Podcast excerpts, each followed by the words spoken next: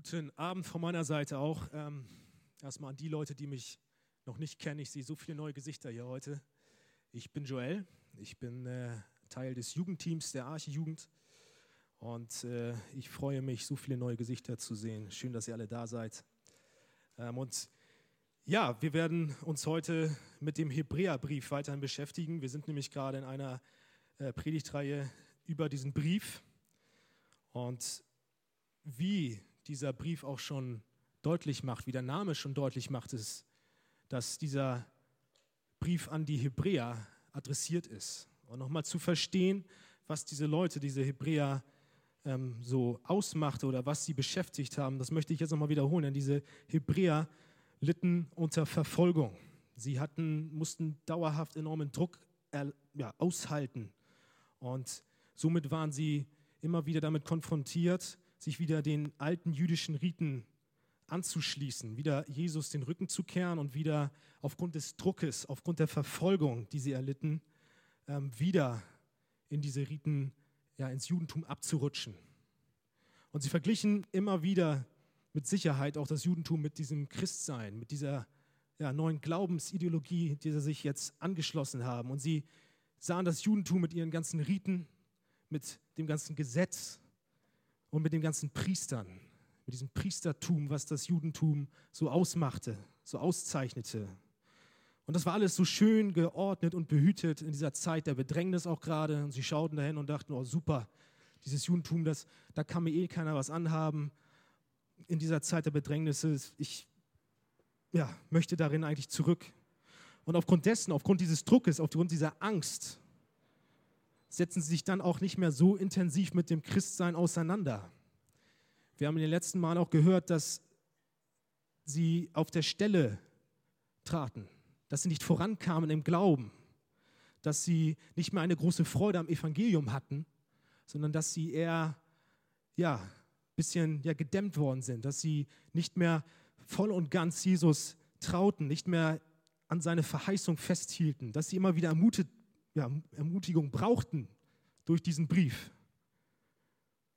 Denn sie waren zum Teil sogar der Meinung dann, dass das jüdische Priestertum, das nach Levi genügen würde, dass sie den Weg zu Gott dadurch haben, dass sie einen kompletten Mittler durch diese jüdischen Priester haben zu Gott, dass die ja quasi durch diese jüdischen Priester zu Gott kommen können. Und was war nämlich die Aufgabe des Priesters noch einmal so zusammengefasst? Die Aufgabe des Priesters oder eines Priesters war, den Weg zu Gott zu ebnen, das Volk heilig zu machen, indem er opferte, indem er betete, indem er Gott anbetete und Lob preiste. Und somit machte er das Volk heilig, damit es in die Gegenwart Gottes kommen konnte. Das war die Aufgabe des Priesters. Es war also ein Mittler zwischen Gott und dem Menschen, zwischen Gott und dem Volk. Das war die Aufgabe eines Priesters. Das war das Amt eines Priesters. Und die Hebräer waren also dieser Ansicht, dass dieses jüdische Priestertum genügen würde. Und genau in diesem Gedankengang kommt nun dieser Brief der Hebräer, dieses, dieser Brief an die Hebräer, und auch dieser Text heute, in dem der Schreiber über einen anderen Priesterkönig, über einen größeren Priester spricht, namens Melchisedek. Und dieser König Priester Melchisedek ist noch erhabener, noch größer als diese Priester vom Judentum nach levitischer Herkunft. Also lasst uns gemeinsam mal jetzt diesen Hebräer 7 Verse 1 bis 10 gemeinsam lesen und schauen, was dieser Melchisedek, was ihn so ausmacht, was ihn so bezeichnet und was ihn so anders macht als und so viel, somit auch so viel wertvoller macht und so relevanter macht als diese jüdischen, levitischen Priester, die aus dem Judentum so bekannt sind. Also lasst uns gemeinsam lesen Hebräer 7, 1 bis 10, diese Verse. Denn dieser Melchisedek war König von Salem, ein Priester Gottes, des Allerhöchsten. Er kam Abraham entgegen, als er von der Niederwerfung der Könige zurückkehrte und segnete ihn. Ihm gab auch Abraham den Zehnten von allem. Er wird zuerst gedeutet als König der Gerechtigkeit, dann aber auch als König von Salem, das heißt König des Friedens. Er ist ohne Vater, ohne Mutter, ohne Geschlechtsregister und hat weder Anfang der Tage noch Ende des Lebens. Und als einer, der dem Sohn Gottes verglichen ist, bleibt er Priester für immer. So seht nun, wie groß der ist, dem selbst Abraham, der Patriarch, den Zehnten von seiner Beute gab. Zwar haben auch diejenigen von den Söhnen Levis das Priestertum empfangen, den Auftrag vom Volk den Zehnten zu nehmen nach dem Gesetz, also von ihren Brüdern, obgleich diese aus Abrahams Ländern hervorgegangen sind. Der aber, der sein Geschlecht nicht von ihnen herleitet, hat von Abraham den Zehnten genommen und den gesegnet, der die Verheißung hatte. Nun ist es aber unwidersprechlich so, dass das Geringere vom Besseren gesegnet wird. Und hier nehmen sterbliche Menschen den Zehnten dort, aber einer, von dem bezeugt wird, dass er lebt. Und sozusagen ist durch Abraham auch für Levi, den Empfänger des Zehnten, der Zehnte entrichtet worden. Denn er war noch in der Lände seines Vaters, als Michisedek ihm begegnete. In dem Text also lesen wir von diesem König Priester Melchisedek. Er bezieht sich auf diesen der Schreiber des Hebräerbriefs bezieht sich auf diesen König, Priesterkönig Melchisedek. Und dieser Melchisedek, der, ich weiß nicht, ob alle von euch diesen Priesterkönig kennen. Ich weiß es nicht. Und dieser Melchisedek ist, wenn wir uns mal das Alte Testament anschauen, wo er erscheint, häufig erstmal recht rätselhaft für uns. Wir können erstmal gar nicht richtig einordnen. Wir denken, er taucht dann plötzlich auf in dieser, diesem Kontext, wo wir gleich auch mal reinschauen werden. Und verschwindet dann plötzlich. Er handelt aktiv einmal kurz und ist dann wieder weg. Und dann taucht er nochmal nicht aktiv, aber äh, passiv nochmal in der Bibel auf, einmal im Psalm 110 und einmal halt hier in diesem Hebräer-Part, ähm, in diesem Hebräer 7 oder allgemein im Hebräerbrief, wo dann dieser Melchisedek immer wieder auch als äh, Sinnbild oder als Bild für Jesus gedeutet wird. Also, lasst uns mal dann auch mal schauen, wo dieser Melchisedek aktiv erscheint, was er macht. Und, das erscheint, und er erscheint in 1. Mose 14, ähm, Verse 17 bis 20. Schlag das gerne mit mir gemeinsam mal auf, dass wir mal schauen, was dieser Melchisedek also gemacht hat. Aber bevor wir uns dann diese Geschichte anschauen, wie er erscheint, möchte ich nochmal sein Erscheinen in den Kontext einordnen. Ist alles sehr, sehr wirr irgendwie, aber ich versuche es euch mal so einfach wie möglich zu erklären. Nämlich damals, das war zur Zeit Abrahams, da erschien dieser Priesterkönig, da gab es politische Konflikte zwischen fünf Staaten, darunter waren auch die Staaten oder die Städte Sodom und Gomorra, die kennt ihr vielleicht auch so vom Hören. Und diese Staaten, die haben sich gegen ein, ja, gegen ein Land quasi, in dem sie, von dem sie abhängig waren, gegen aufgelehnt. Sie haben Sie waren von diesem Land abhängig, das war das Land Elam. Und sie haben dann angefangen, sie wollten unabhängig von diesem Land sein und haben aufgehört, Steuern zu zahlen. Und in dem Moment, das gefiel diesem König von Elam nicht. Und somit hat er sich dann mit anderen Ländern verbündet und hat dann militärisch, ist dann militärisch gegen diese Städte vorgegangen. Und somit kam dann nach diesem militärischen Eingriff die Städte gerade Sodom und Gomorra auch oder diese fünf Kleinstaaten in Gefangenschaft. Das Problem war, Lot, der Bruder von Abraham, lebte in Sodom und geriet also auch in Gefangenschaft. Und Abraham, der hörte davon und dem gefiel das gar nicht. Und der ist dann mit Macht hinterher und wollte natürlich seinen Bruder Lot wieder befreien. Und somit ist er auch in militärischer Auseinandersetzung mit, den, mit dem König von oder mit dem Land Elam und seinen Verbündeten auseinander, hat er sich auseinandergesetzt und hat dann seinen Bruder befreit und die Gefangenen damit. Und in diesem Kontext kommt jetzt nach diesem beschrittenen Kampf Abraham gegen diesen König von Elam, kommt dieser Melchisedek nun vor. Und das ist jetzt 1. Mose 14, 17 bis 20. Lasst uns jetzt mal schauen. Also genau in diesem Kontext kommt jetzt dieser Melchisedek. Also, Vers 17. Als aber Abraham von der Schlacht gegen Kedolaoma, das ist halt der König von diesem Elam, und die Könige, die mit ihm waren, zurückkehrte, ging ihm der König von Sodom entgegen in das Tal Shaveh, welches Königstal genannt wird.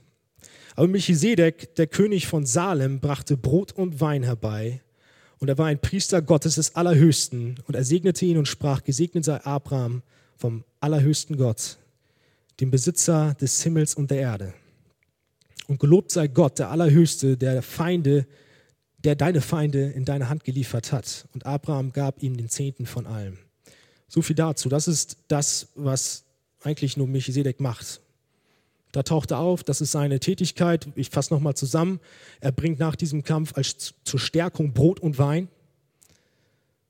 Er segnet Abraham und er betont Gottes Gnade, dass nur aufgrund von Gottes Gnade Abraham den Kampf gegen ja, den König von Elam, gegen diese Mächte, gegen diesen ja, Zusammenbund gewinnen konnte, dass es nur auf Gottes Gnade beruht.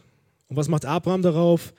Er gibt ein Zehntel von den Schätzen, die er eingenommen hat, diesen Melchisedek, und er empfängt den Segen, also nimmt den Segen auch an. Und jetzt lasst uns gemeinsam wieder zurück zum Hebräertext gehen. Und uns mal jetzt die Verse 2 und 3 anschauen. Weil im ersten Vers hat er jetzt, also hat der Schreiber des Hebräerbriefs einmal kurz diese Geschichte, die wir jetzt gerade uns angeschaut haben, wiederholt ähm, zur Auffrischung. Und in den Versen 2 und 3 zielt jetzt dieser, äh, dieser Schreiber des Hebräerbriefes die Charaktereigenschaften Melchisedeks auf oder das, was Melchisedek ausmacht, was er selbst auch aus ähm, der Bibel oder allgemein aus den biblischen Quellen zieht und auch äh, allgemein auch aus logischen Erkenntnissen ähm, von diesem Melchisedek zieht. Und er zieht daraus, und das können wir sehen, also im Vers 2 geht es los, dass dieser Melchisedek ein König ist. Und er ist ein König der Gerechtigkeit. Und das gibt sein Name her. Melchisedek heißt übersetzt König der Gerechtigkeit. Das leitet sich von dem Wort, also Melchi von Melech ab, das heißt König, und Sedek, das heißt Gerechtigkeit. Und somit ist er, sein Name sagt, er ist der König der Gerechtigkeit. Und dieser König der Gerechtigkeit, also dieser Melchisedek, ist auch König von Salem. Und Salem heißt übersetzt Frieden. Also ist dieser Melchisedek, dieser König der Gerechtigkeit, auch König des Friedens, weil er der König der Stadt Salem ist. Was nun weiter noch aufgezählt wird, ist, dass dieser Melchisedek ein Priester ist, ein Priester des höchsten Gottes ist. Und dieser höchste Gott, das ist der gleiche Gott, den Abraham auch hat. Das sehen wir auch im, im, im 1. Mose in der Stelle, denn Abraham betitelt sein Gott genauso wie Melchisedek sein, diesen Gott betitelt. Also er wird als der souveräne Herr, Besitzer des Himmels und der Erde äh, von beiden beschrieben. Also ist der gleiche Gott, von dem sie reden. Und dieser Melchisedek ist also Priester. Und sein Priestertum ist aber etwas anders als das levitische Priestertum. Denn ich möchte nochmal zusammenfassen, wie wurde man Priester aus der jüdischen Seite also von der jüdischen Seite als levitischer Priester? Wie, wie wurde man Priester überhaupt damals? Und das war wie folgt, indem man das Amt geerbt hat. Das war nämlich so, dass ähm, der Stamm Levi die Aufgabe von Gott bekommen hat, Priester zu sein. Den Mittler zu spielen zwischen den Volk, dem Volk und Gott. Wir wissen ja wie, durch Opfergaben, das hatte ich schon am Anfang genannt. Also wurde dieses Amt immer nur familiär weitergegeben. Vom Vater zum Sohn, von diesem Sohn wieder zum nächsten Sohn und so weiter und so fort. Damit hattest du nur das Recht gehabt, Priester zu sein. Anders ging das eigentlich gar nicht. Außer du hast einen Priesterstatus von einer anderen Ordnung, was nicht irgendwie in dieses levitische Priestertum, ja, das dem nicht gleich ist, sondern das woanders herstammt, was einen anderen Ursprung irgendwie gewisser Art und Weise hat. Denn wenn wir sehen, wir sehen, dass das Melchisedek ohne Vater und Mutter ist, ohne Geschlechtsregister, ohne Anfang und Ende ist, wie es hier steht im Vers 3. Das heißt, er, er entspricht nicht den Kriterien der levitischen Priester. Also er hat nicht sein, sein Amt geerbt und er hat es auch nicht vererbt, weil das einfach nicht, wir sehen es hier in der Bibel steht, dass er äh, keine Vater, kein Vater und keine Mutter hat, also keine Eltern hatte, wo er es irgendwie hätte erben können. Diese Punkte heißen aber nicht, dass dieser Melchisedek äh, zum Beispiel Gott sein muss, als Erscheinungsbild. Das ist ja auch so eine Frage, die man sich stellen könnte. Wer ist denn jetzt dieser Melchisedek als Person? Sondern dieser Melchisedek äh, könnte auch eine göttliche Erscheinung sein, auf jeden Fall. Kann aber auch ein Mensch sein, kann auch ein Engel sein. Wir wissen es nicht. Da gibt es eine Diskussion drüber. Ihr könnt auch nach der Predigt kommen und mich mal gerne fragen, was ich davon halte. Aber darum geht es nicht, denn es geht darum, was dieser Melchisedek, auf wen er hinweist.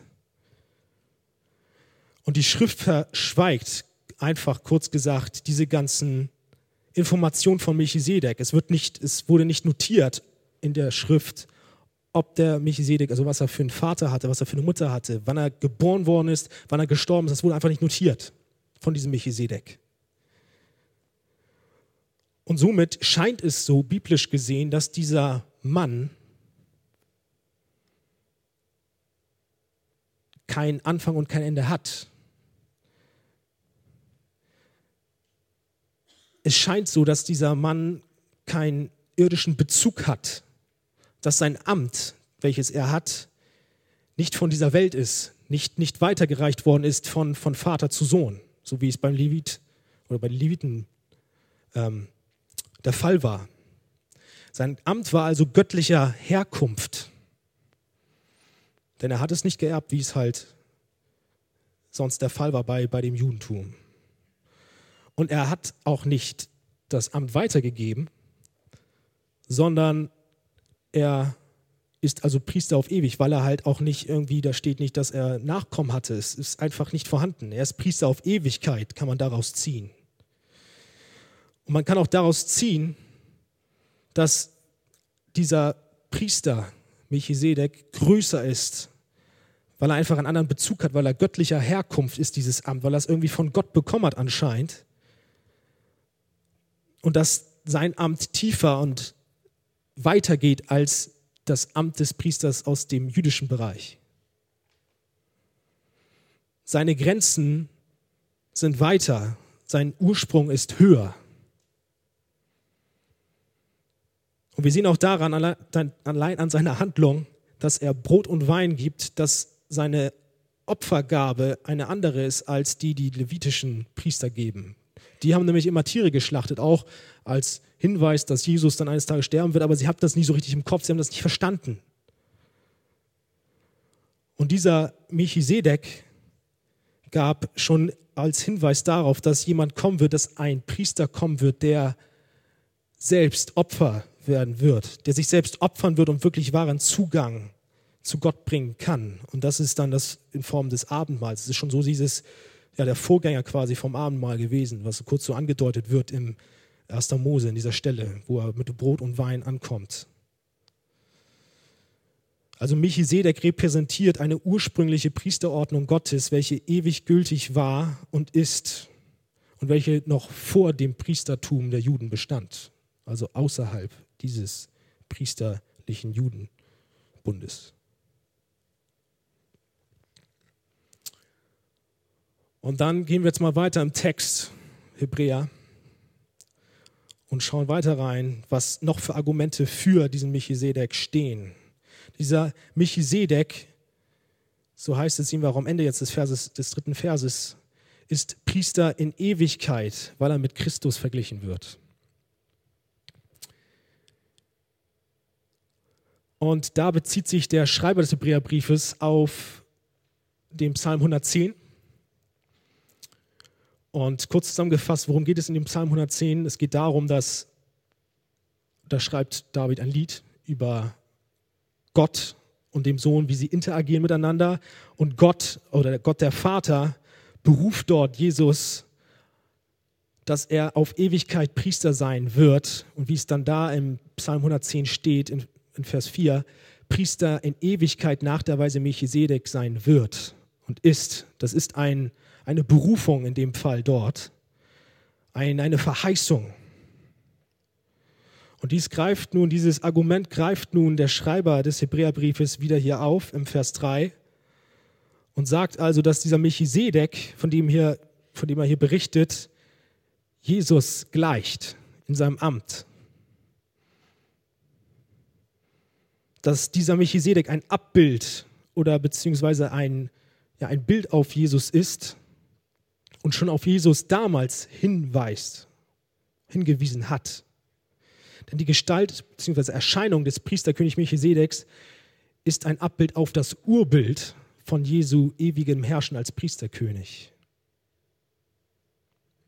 Und weil wir jetzt nun anscheinend dieses sehen, dass, dass Jesus und Melchisedek, wie wir es in Psalm 110 sehen, gleich oder vergleichbar sind, lasst uns doch mal Jesus mit Melchisedeks Eigenschaften vergleichen, beziehungsweise Jesus äh, diese Eigenschaften mit Jesu Eigenschaften füllen. Denn auch Jesus kommt nicht aus dem Stamme Levi, wie es eigentlich ja beim Priestern übrig war im Judentum, sondern er kommt aus dem Königsstamm Juda. Das war eigentlich so genau der Königsstamm. Und da durfte eigentlich, es war nicht möglich, dass einer aus dem Stamme Juda Priester wird, weil es eigentlich nur den, wie schon genannt, den äh, Leviten möglich war, Priester zu werden. Er hat auch nicht sein Priesteramt geerbt. Er ist also auch hier, wie man sieht, Priester nach der Weise Melchisedeks, weil er auch, Melchisedek auch nicht sein Priesteramt geerbt hat. Denn Jesus ist der hohe Priester in Ewigkeit, da es Gott schon seit Anfang an bestimmt hat. Bevor die Juden mit ihren Gesetzen und Priestern da waren, hatte Gott einen Plan selbst, der hohe Priester für sein Volk zu sein. Er wusste, dass die Menschen niemals selbst dazu imstande waren, für ihre Sünden aufzukommen und wieder richtigen Zugang zu ihm, zu Gott zu bringen. Und deshalb ist dieses Priestertum von Jesus größer und tiefer als das jüdische oder sonst irgendein anderes Priestertum, was es noch irgendwie gibt. Denn dieser hohe Priester Jesus hat nicht nur Tiere geopfert, um Zugang zu Gott zu bringen, um das Volk heilig zu machen, was hat dieser hohe Priester gemacht? Der hat sich selbst geopfert. Der hat, dem war das so viel wert, sein Volk, der wollte ein hundertprozentiger Mittler für sein Volk sein, dass er sich geopfert hat, dass er sein Leben gegeben hat.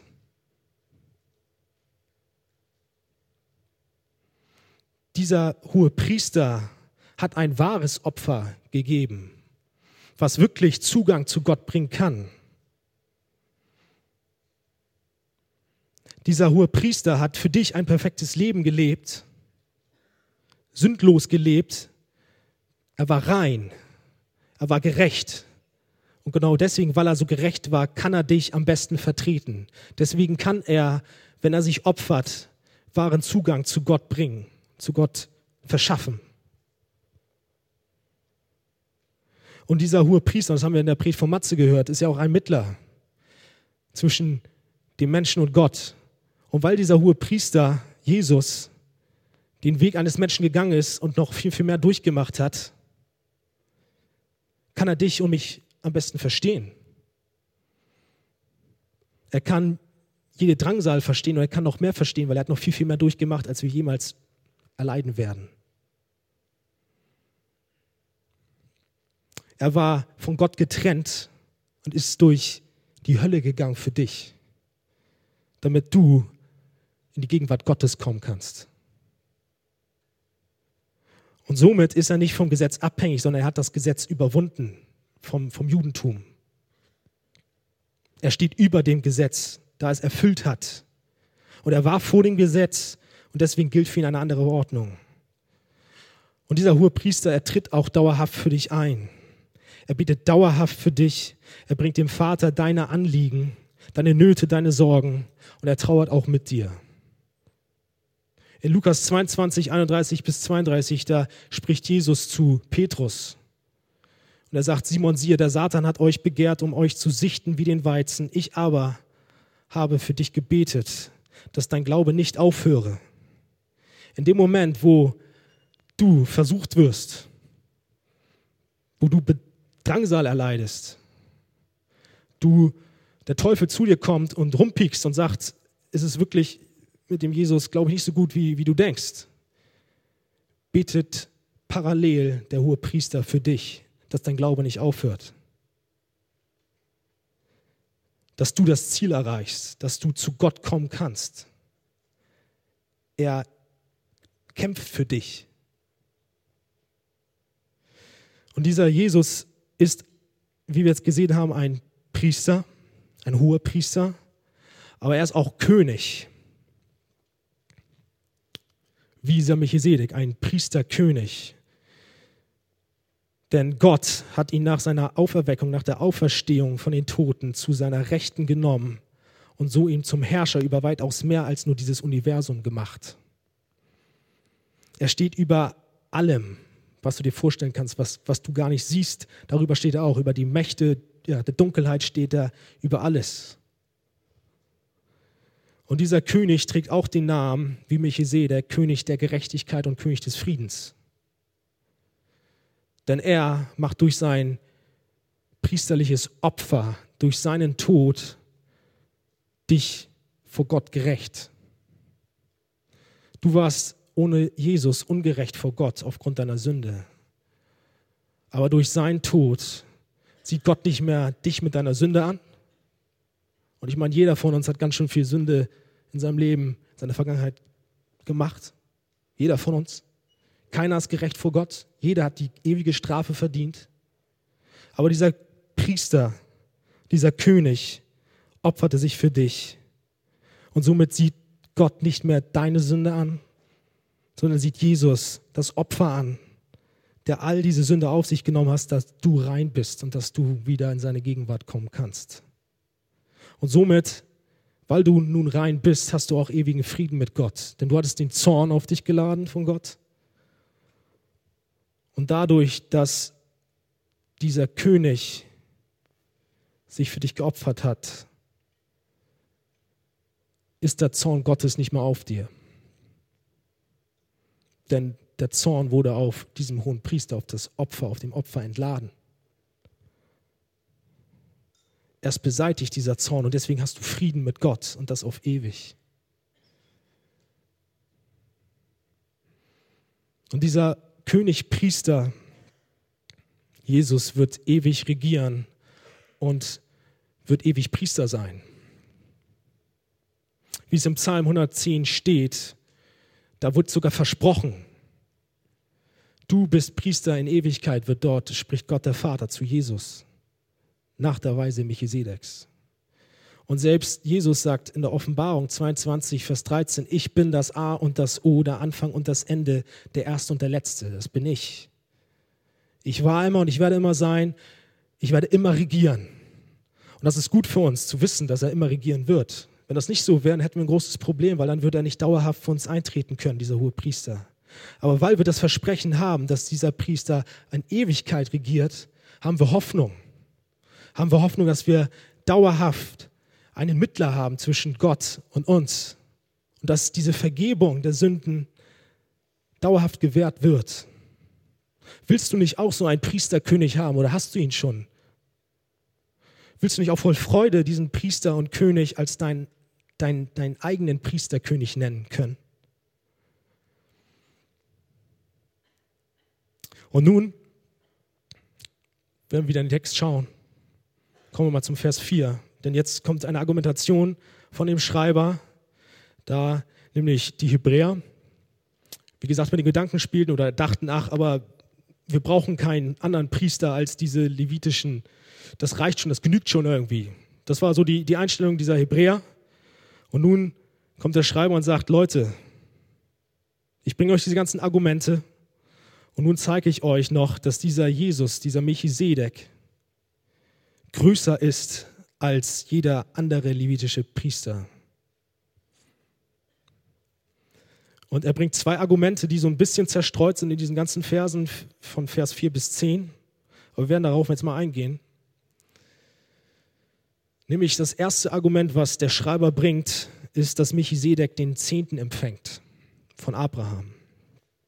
Denn Melchisedek empfing als Priester des höchsten Gottes den Zehnten von der eroberten Beute von Abraham, was er da eingenommen hat nach diesem Kampf gegen äh, den König von Elam. Das sehen wir in Vers 5.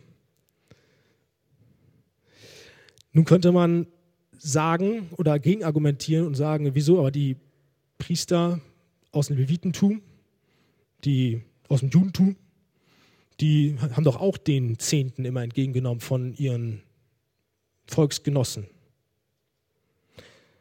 Deswegen, ja, was ist das für ein Argument? Ich meine, ja, dann die Priester nehmen halt den Zehnten. Also bringt ja nichts. Das sehen wir jetzt in Vers 5 übrigens. Und das berücksichtigt jetzt der Schreiber, denn er sagt, dagegen sprechen zwei Argumente.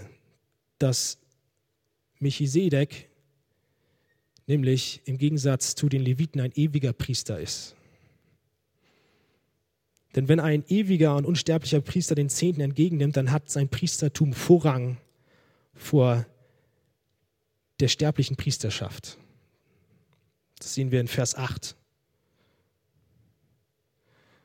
Und das zweite Argument ist, indem Abraham den Zehnten an Melchisedek gab, gab auch indirekt Levi den Zehnten an Melchisedek. Weil Levi, wie es wörtlich heißt, noch in den Lenden Abrahams war. Also er war noch nicht geboren, und weil sein Vater den Zehnten an Melchisedek gab, gab auch gleichzeitig der, der Sohn, der noch im Samen war, den Zehnten an Melchisedek.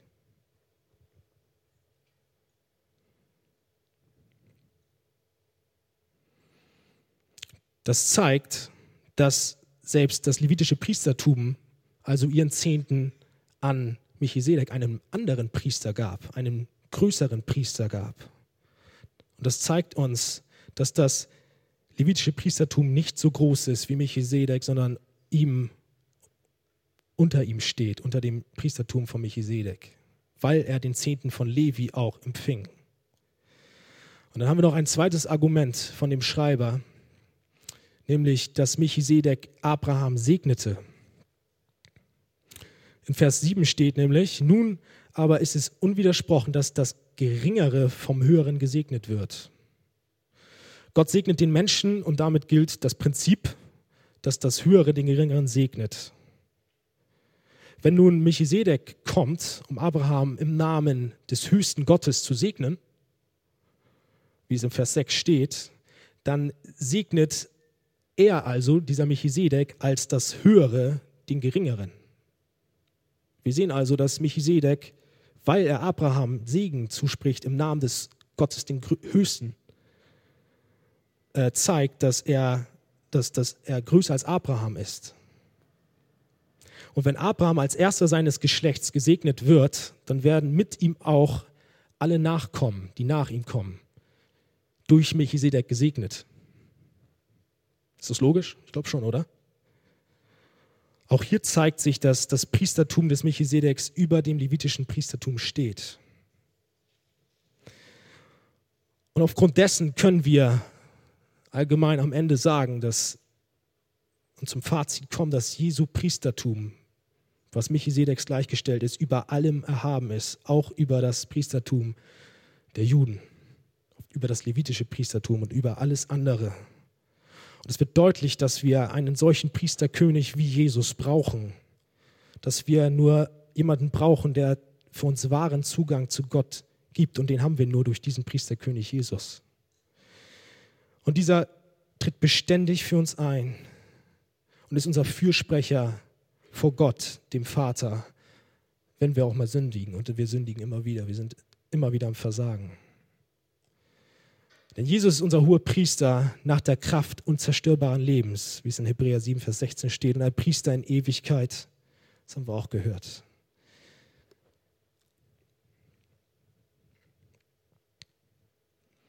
Und Jesus hat das Unvorstellbare für uns getan. Er hat sich geopfert. Er hat sich als Priester in den Tod gegeben und du brauchst, du brauchst diesen Priester. Ich kann es nochmal wiederholen. Und der Tod hatte keine Macht über diesen Priester, wie er über alle anderen Priester Macht hatte.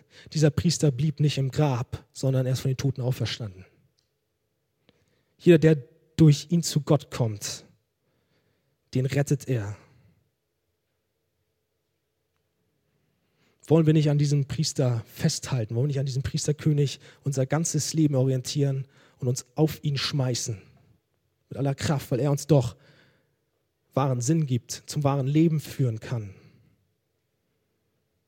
Jesus ist heute unser hoher Priester und wird es in alle Ewigkeiten sein. Und die Frage, die ich heute eigentlich nur wirklich persönlich stellen möchte, ist, vertraust du diesem hohen Priester? Egal welche Situation kommt, die Hebräer, die hatten so Probleme gehabt, durch Bedrängnis, durch Drangsal. Und ich möchte dich fragen, vertraust du in jeder Situation diesem hohen Priester? Oder fängst du auch mal an zu zweifeln?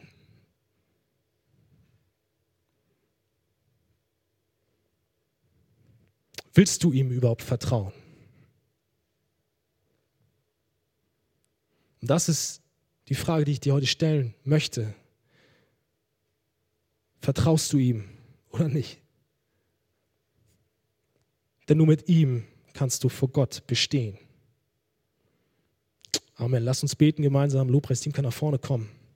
Lasst uns darüber auch gerade nochmal in der Lobpreiszeit nachdenken.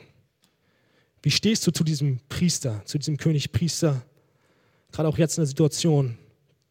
Frische auch heute deine Beziehung wieder zu diesem König Priester auf, zu Jesus. Mach eine ganze Sache mit ihm, mach nicht halbe Sache. Es gibt entweder nur, es gibt nur ganz, aber es gibt kein Mittelding. Also, Jesus, wir danken dir, dass du unser Königpriester bist, dass du alles für uns bist, dass du dich geopfert hast für uns. Und dass du für uns ja, durch die Hölle gegangen bist, dass du vom Vater getrennt warst, dass du so viel Leid erlitten hast, nur für uns, damit wir Zugang haben zu Gott, dem Vater, dass wir Zugang haben zu, zu, zu deinem Reich. Und darauf wollen wir hin leben. Wir wollen im Glauben leben und nicht im Schauen leben.